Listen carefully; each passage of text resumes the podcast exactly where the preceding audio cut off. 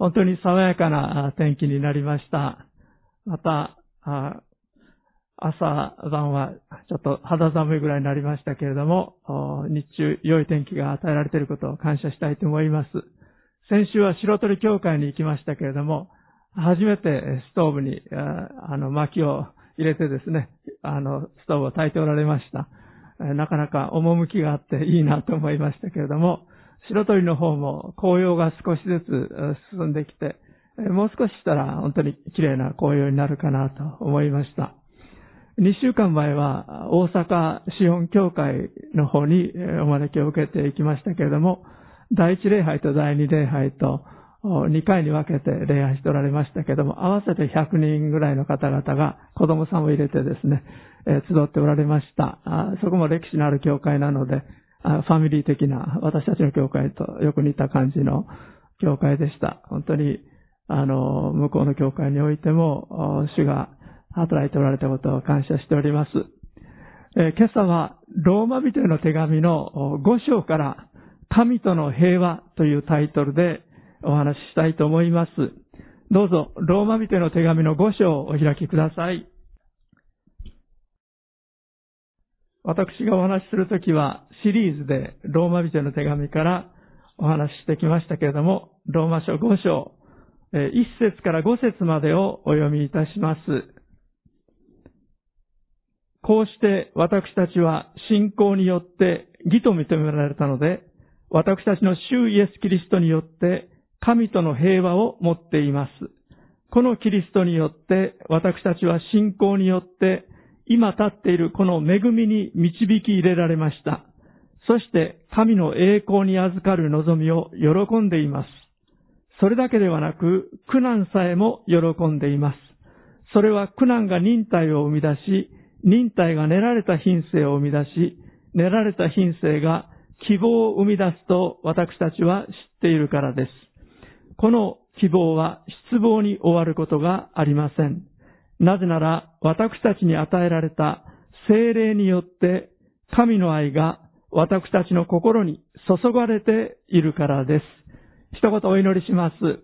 愛する天皇お父様、今日、ローマ人の手紙の5章から神との平和というタイトルでお話ししますけれども、どうぞ御言葉を通して私たち一人一人を訪れてくださり、あなたの真理が私たちの心に豊かに留まることができますように、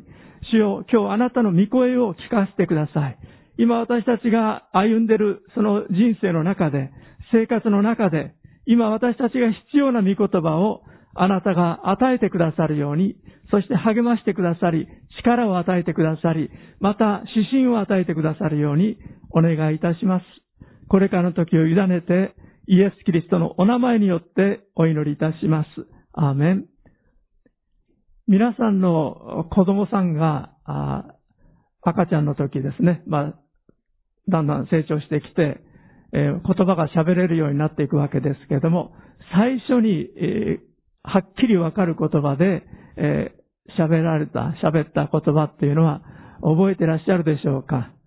まあ、お家の中と外ではまた違うと思うんですが、あうちの孫の淳君がですね、はっきりわかる言葉で、え、私はかなりわかる言葉で、え、話したのが、この教科の玄関のところですね、電車って言ってですね、電車が来るのを見てですね、電車って言ったのが忘れることはできないですけども、まあ、家ではまた別な言葉を先に語ってたと思うんですがけれども、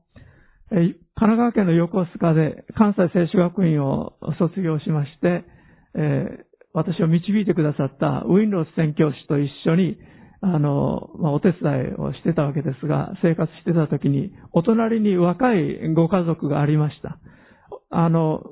小、まだ幼稚園ぐらいの、あの、男の子と、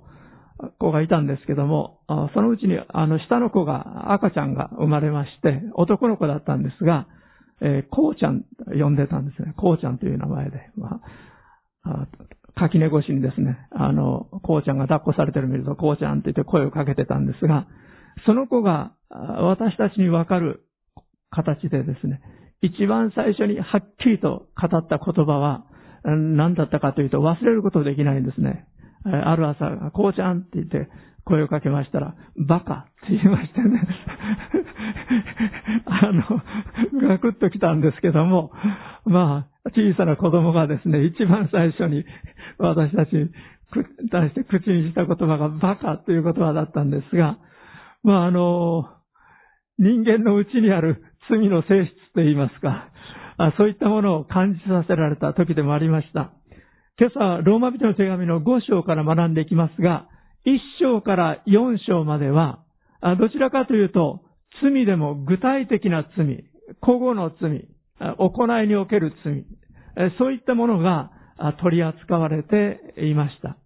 で、このローマ書の5章からは、もっと内面的な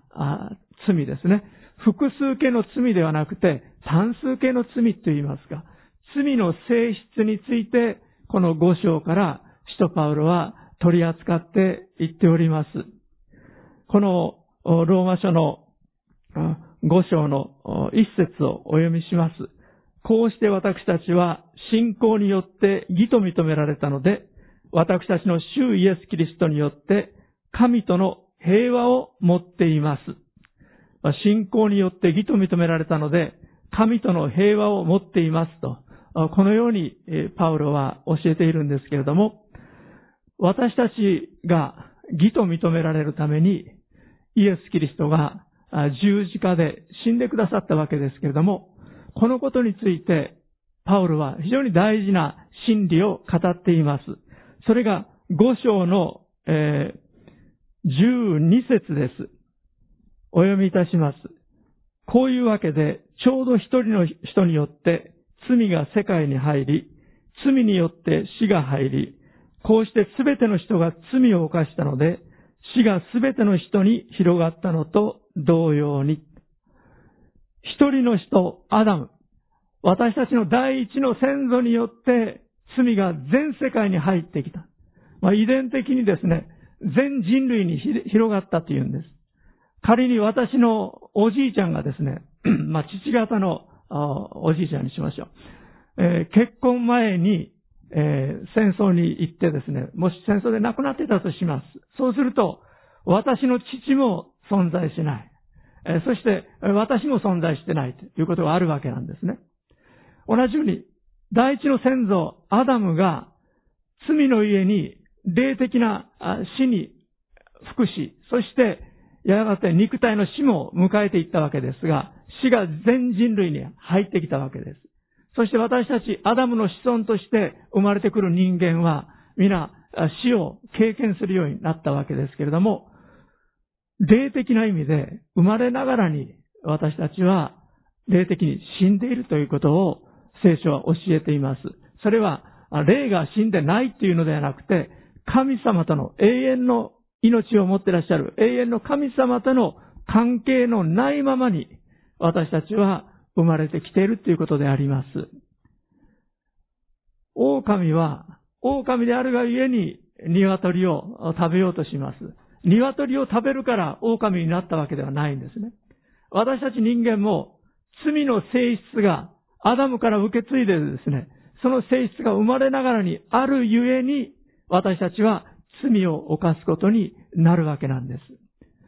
そして聖書が教えている福音というのは、ちょうど罪と死が一人の人、アダムを通して全人類に入ってきたように、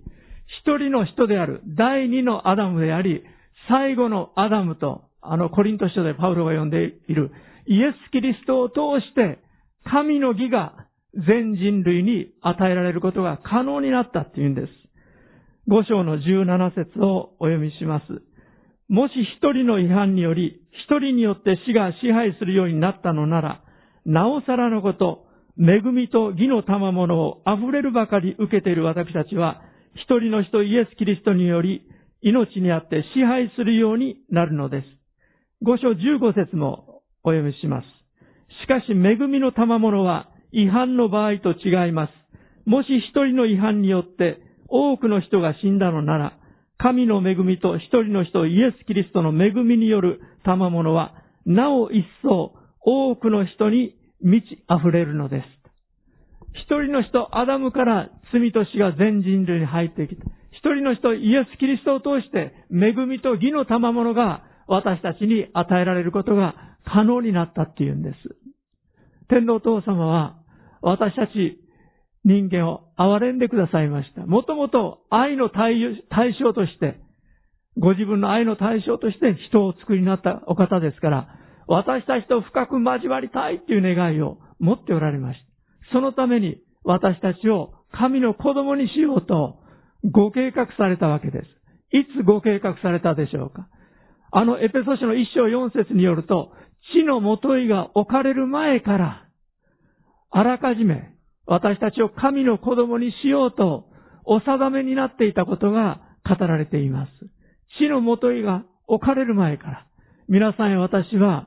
神の子供にしていただくように、神様がご計画くださっていた。神様の思いの中で、すでに私たちは神ご自身の中にあったということであります。ですから今日、今朝ここに座っている私たち、ここにいる私たちは、自分から選んで偶然教会に来て、ここに座ってるかのように思えますけれども、確かに私たちの意思を持って教会に来るようになったですし、今朝もこうして来てるわけですが、しかし、偉大なお方が、死のもとに置かれる前から私たちを知ってくださっており、救おうとしてくださり、今日いる私たちを導いてくださっている。その恵みを私たちは今朝覚えたいと思います。また、感謝したいと思います。イエス様は今から約2000年前に、あの、イスラエルの地において、エルサレムにおいて、カルバリの十字架において、私たちの罪の身代わりに死んでくださいました。罪人としてイエス様は死んでくださったんです。あの、イスラエルにおいて、また古代のローマ帝国において、4つの恐ろしい死刑といいますか、処刑の方法がありました。一つは、まあ、死に至らないようにということがユダヤの立法では語られていますが、無知打ちの刑でした。40の刑ということが聖書の中で教えられていますけれども、ユダヤの人たちは、うっかり40を超えて鞭で打ってですね、まあ、罪人の背中を鞭で打つんですけども、うっかり、もう、この背中から、もう内、背中が裂けてですね、内臓が飛び出してきて、死に至らせるというようなことがあったならば、打った人の責任になるというので、39までで鞭打ちをやめるようにしてたんですね。ですから、使徒パウロも39の鞭打ちの経験したことを書いておりますが、39回までと言っておりましたが、この鞭打ちによって死ぬ人たちもありました。これも無ごたらしい刑罰でありました。さらに怖い刑罰が石打ちの刑です。福音書の中でしばしばあのユダヤのユダヤ教の指導者たちがイエス様に石を投げてですね、石打ちの刑に合わせようとしておりますけれども、くぼ地に、えー、罪人を追い込んでいって、そして誰かが石を投げてですね、その合図でみんなが一斉にその人に向かって石を投げて、その石が頭に当たったり、体のあちこちに当たったり、そして、この、顔に当たったりしてですね、そして、あの、どんどんどんどん石が投げられて、くぼ地に、えー、そこに倒れ死んでしまう。そして石が、石で覆われてしまう。これも非常に、えー、恐ろしい刑でありました。さらに恐ろしい刑が、死体と合わせられる刑でした。すでに死んで、葬られてに、あ、もう一週間、二週間経って、もう腐ってきてる。その体を取り出してですね、罪人の、あの、遺体なんでしょう。ごめんなさい。そして、罪人の生身の体に合わせてロープで巻いて、そして転がされて放っておかれるわけです。そうすると、この 死臭というか、この死んだ人から出てくる、まあ、毒と言います。毒素と言います。それが生身の人間に伝わっていきます。そしてだんだんと 健康な人の体を犯していくわけです。そして、とうとうその毒が回ってきてですね、そして、えー、元気だった人も死に至るという、これまた恐ろしい、えー、裁きの方法でありました。でも最も恐れられたのが十字架刑だったんです。ローマ兵が、虫がですね、あの、暑い夏の日に張って木陰に向かっているのを見てですね、えー、ピンでポンと、あの、背中を、あの、ピンで止めてですね、そして、もうもがいて苦しむ、その様子を見ていたところから、この十字架刑が考案されたと言われていますけれども、生木に、この、もう何とか逃れようとする罪人をですね、押さえつけて、そして、えー、この十字架に両手、そして両足を大きな犬釘で打ってですね、そしてつけて、そしてこの柱を垂直に立てて、そしてそこで血を流し、もがき、心臓に圧迫を受け、そして上、もう乾き、もう大変な苦しみの中で徐々に弱くなり、そして命を落としていくっていうんですね。あるお医者さんはその圧迫の中で、心臓破裂が起こって、死んでいったのであろうと言っておりますけれども、まさにイエス様はこの十字架刑を味わわれたお方でありました。最も恐ろしい刑罰として、ローマ市民に対してはこの十字架刑というのは取りやめになったそうですけれども、ユダヤ人以外の違法人に対しては、そして極悪人に対してはこの十字架刑は継続されたと言われています。その最も恐れられた、また、この恐ろしい十字架形にイエス様があって、極悪人のような形で命を落とされました。それは皆さんや私の罪の身代わりであったことを聖書は教えています。それは私たちに対する神様の愛であったことを聖書は教えています。このローマ書5章のえー、6節から8節までお読みいたします。ローマ5章6節から8節です。実にキリストは私たちがまだ弱かった頃、定められた時に不経験な者たちのために死んでくださいました。正しい人のためであっても死ぬ人はほとんどいません。善良な人のためなら進んで死ぬ人がいるかもしれません。しかし私たちがまだ罪人であったとき、キリストが私たちのために死なれたことによって、神は私たちに対するご自分の愛を明らかにしておられます。私たちがまだ何も良いことをしないうちに、私たちが神様に喜ばれるようなことをしないうちに、不経験なもののために、神様自らがキリストを送ってくださり、キリストご自身が皆さん私を愛してくださって、十字架で死んでくださったっていうんです。神は私たちに対するご自分の愛を明らかにしておられますとあります。ですから私たちは私たちに対する神様の愛を疑うことができないということです。人生においていろいろな困難があります。苦難があります。問題が起こってきます。だからといって神様に愛されていないということではないということです。私たちの試練の、様々な試練の中で、神様はあの十字架を通して、天皇お父様は私の一人子、イエスをあなた方のために与えるほどに、あなた方を愛してるよとおっしゃってるんです。イエス様も、私は十字架の上で私の命を捨てるほどに、あなたを愛したとおっしゃっているわけです。ですから、使徒パブロは5章の3節のところからこう言っています。それだけではなく、苦難さえも喜んでいます。それは苦難が忍耐を生み出し、忍耐が練られた品性を生み出し、練られた品性が希望を生み出すと私たちは知っているからです。この希望は失望に終わることがありません。なぜなら私たちに与えられた精霊によって、神の愛が私たちの心に注がれているからですと。感じると感じないとに関わらず、イエス・キリストの御霊が私たちの心に注がれているって言うんです。皆さんの心にイエス様を信じているあなたのうちにイエス様の御霊が宿ってくださっている。この私たちのうちにおられるキリストこそが私たちの栄光の望みなんです。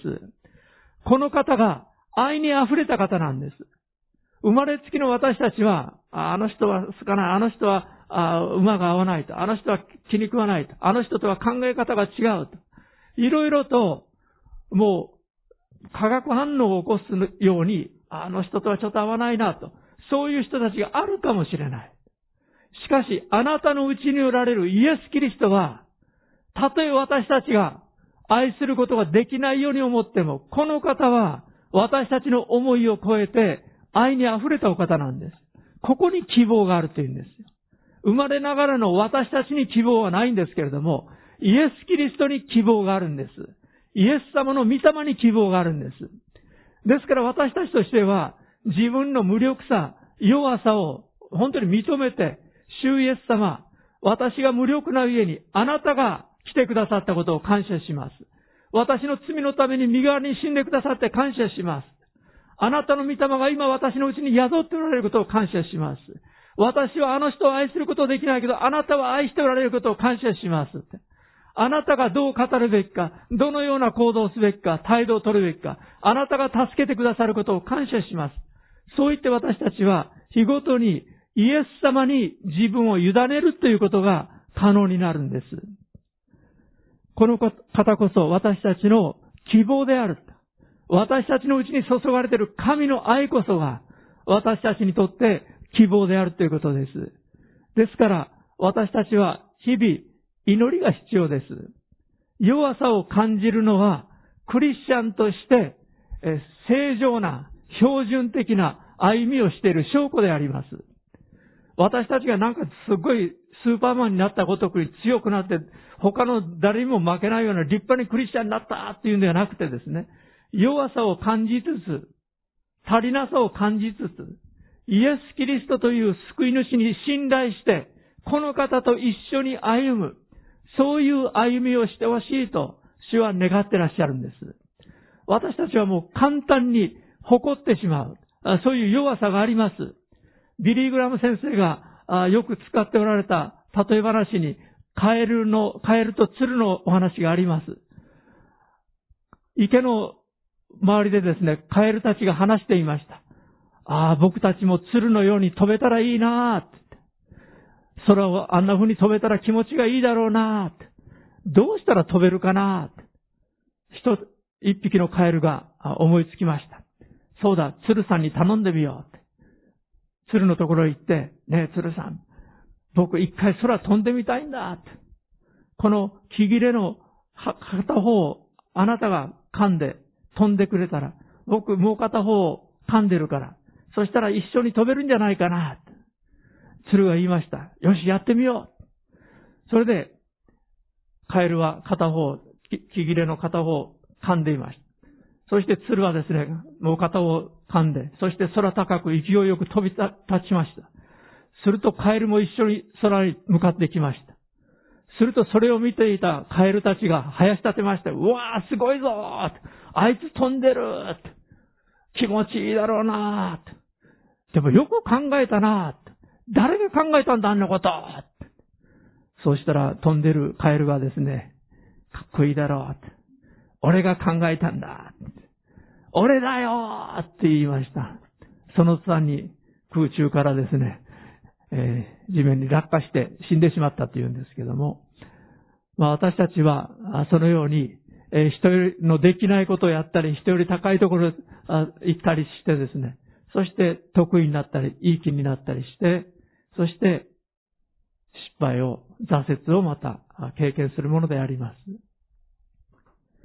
私たちの内側に罪が、罪の性質が宿っていることを、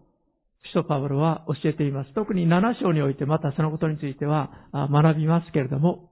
しかしこのような弱さを抱えたままで、イエス・キリストの御霊が今私たちのうちに住んでらっしゃるんです。今の時、サタンも働いてます。私たちの罪の性質、肉の性質も宿っています。しかし、信仰によって歩むように今教えられているんです。今の私たちのこの地上の時代、この今の生活において、日々、信仰を持って、神様の恵みに信頼して、私たちは歩むように導かれています。すでにイエス・キリストの十字架によって、私たちは平和な関係に導き入れられています。五章一節。私たちは信仰によって義と認められたので、私たちの主イエス・キリストによって神との平和を持っています。まず第一にこの神との平和というのは契約的な平和です。私たちのすべての罪、咎はイエス様の十字架によって取り除かれたということです。イエス・キリストを信じる者は罪が許されてまるで罪がないかのように認められた。そして神様との正しい関係に入れられた。これが平和の関係です。争っている国同士でも一旦平和条約を結ぶと互いに戦争を仕掛けなくなります。互いに平和を保つようになります。私たちは神様との平和条約の中にイエス様の十字架の家に入れられているということであります。そしてこの関係の中から私たちは実際の生活の中での平安、喜び、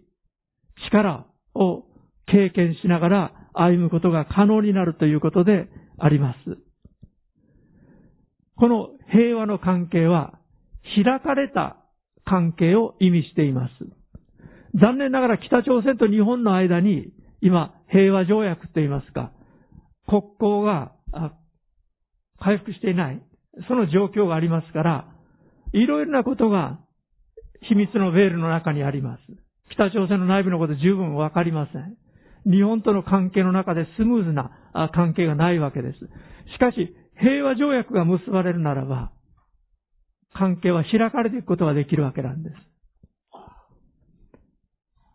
ある牧師さんで、スウェーデンの牧師のハッセアンハッセアンダーソンという方が書いておられましたけども、ある時、教会のある方に大変難しい言いにくいことを言わなければならなかった。その方のところに行ったらもう本当に鬼のような感じで、もう非常な緊張を覚えて、そして愛、話さなければならなかった。で、家に帰ってきたら、幼い息子がパパーっと言って、え、と飛びついてきたって言うんですね。で、その時、ほっとしたくつろいだ気持ちで、その子の手を取ってソファーに座ったって言うんです。何が違うんだろうと考えたときに、息子との間に開かれた関係がある。心と心の関係において開かれていないならば、私たちは非常な緊張感を覚えたり、また、すごいストレスを感じて、時間を過ごさなければならなくなる。しかし、開かれた関係があるならば、それは楽しい、自由な、喜びの時になり得るということであります。主が私たちに経験をしてほしいと願ってらっしゃるのは、神様との関係における、この開かれた関係、兄弟姉妹との関係における開かれた関係であります。この開かれた関係を妨げているのが、まさにサタンの働きであり、私たちの肉の働きなんです。そこにこそ私たちの信仰の戦いの場所があるということであります。イエス・キリストの十字架は私たちを恵みに導き入れるものであります。五章二節このキリストによって私たちは信仰によって今立っているこの恵みに導き入れられました。そして神の栄光に預かる望みを喜んでいます。私たちの信仰の土台は恵みだということを覚えたいと思います。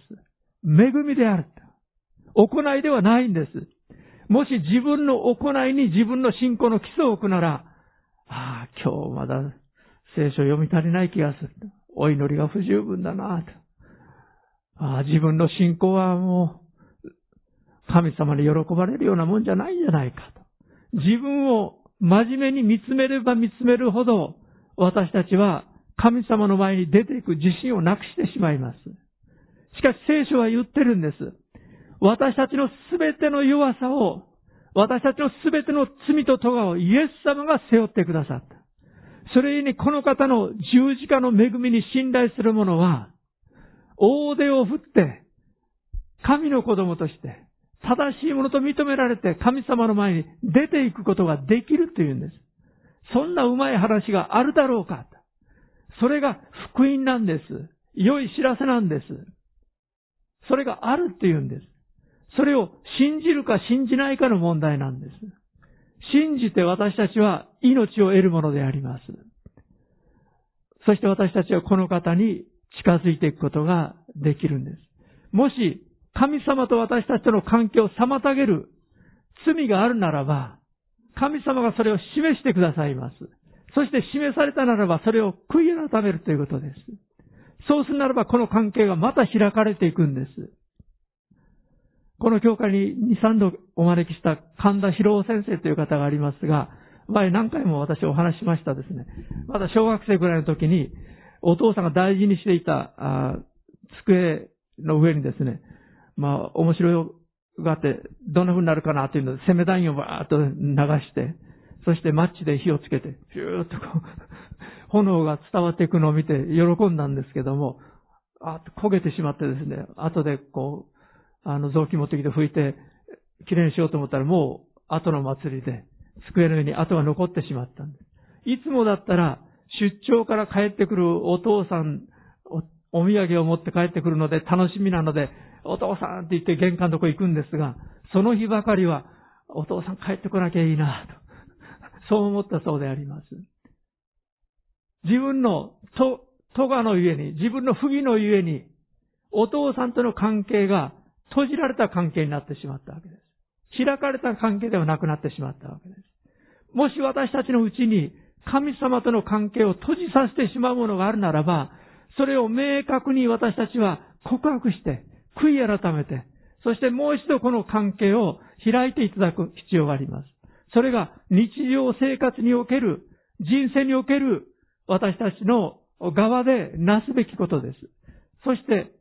契約上与えられている平和を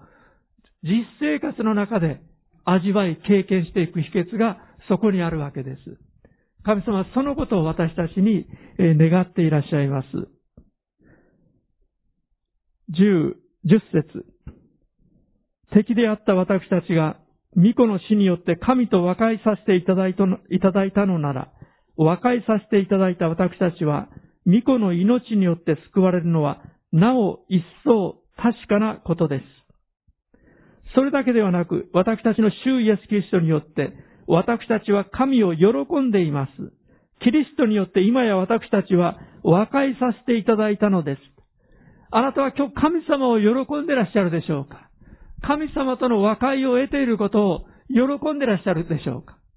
皆さんは誰か人との和解を経験したことがあるでしょうか？誰かから許してあげるよって言われて、もう一遍良い関係の中に入る。その喜びを味わった方々あるでしょうか？神様と私たちは和解の関係に契約上導き入れられています。もし私たちの側で襟を正すならば、日々の生活の中で、この和解の平和の関係の中を歩んでいくことができるということであります。今日最後にお話ししたいことは5章17節の関係であります。もし一人の違反により、一人によって死が支配するようになったのなら、なおさらのこと、恵みと義の賜物を溢れるばかり受けている人たちは、一人の人イエス・キリストにより、命にあって支配するようになるのです。アメン。イエス様を信じた私たちは、神様の義を与えられ、神様にある平安を与えられ、喜びを与えられ、力を与えられ、また日常生活で人生の中で直面するいろいろな困難の中で、主の助けを得て、勝利を得て、一つ一つ乗り越えていく、その恵み、その力、その機会を神様が与えてくださっているんです。環境によって支配されるのではなくて、私たちは環境をも支配し、その上に立って歩んでいく恵みの中に私たちは入れられてるんです。そのことについてローマ書の8章でパウロは、あ、これらすべてのことの中にあって圧倒的な勝利者になるのですという言葉を持って語っています。私たちの人生には確かに様々な問題、悩みがやってきます。死、危険、侮辱、失敗、様々なことがあるでしょう。でもこれらすべてのことの中にあって、私たちは圧倒的な勝利者になると、パウロは言うんです。なぜならば、神が私たちの味方であるなら、誰が私たちに敵対できるでしょうかと。もし、御子さえお与えになった方が、もし神が御子さえお与えになったなら、どうして他の全てのものを私たちに賜らないことがあるでしょうかと。そのようにローマ書8章でパウロは語っています。主が皆さんや私の味方になってくださってるんです。今いろんな問題があると思います。あのことどうしよう。このことどうしよう。今この問題がある。この悩みがある。祈りましょう。その問題を主が知っておられるっていうこと。神には不可能なことが一つもない。神には何でもできる。そのことを覚えて、私たちは信仰に立って祈ろうではありませんか。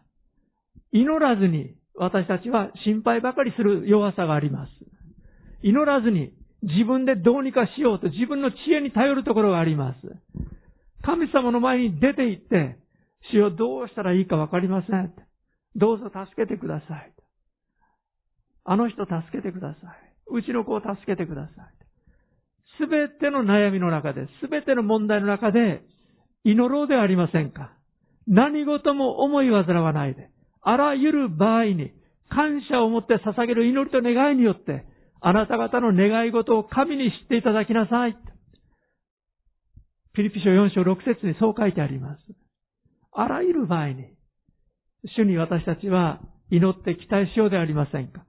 その時に私たちは今も生きているお方を味わい、経験することができます。この方が良い方であることを味わうことができます。そして、5章17節の命にあって支配するようになるのです。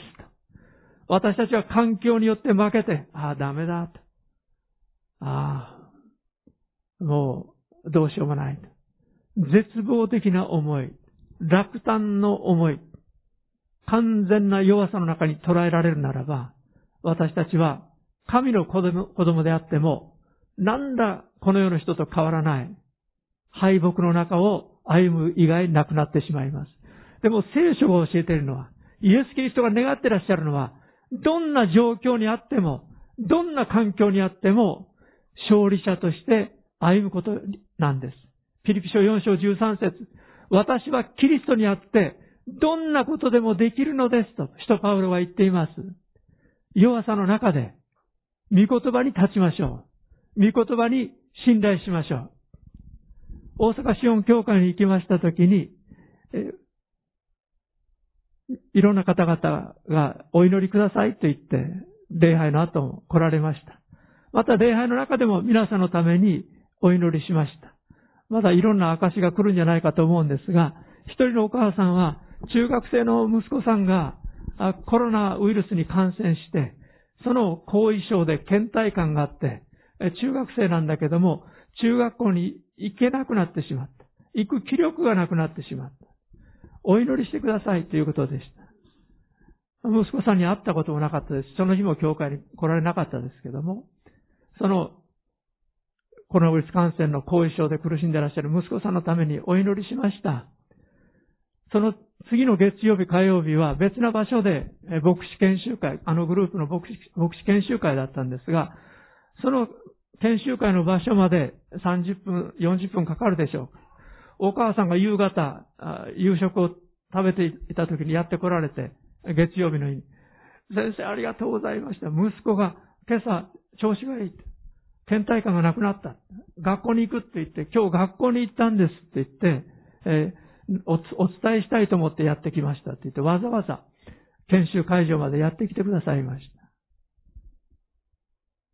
あらゆる時に祈ろうではありませんか。みんなこんな風に祈りが聞かれたら感謝だなと思います。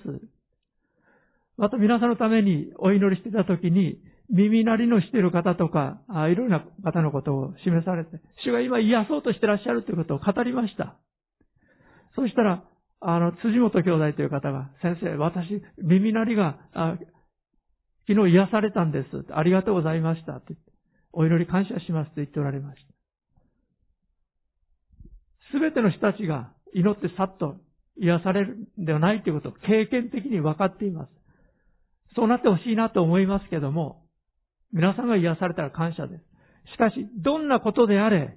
イエス・キリストの十字架に勝利があるということ。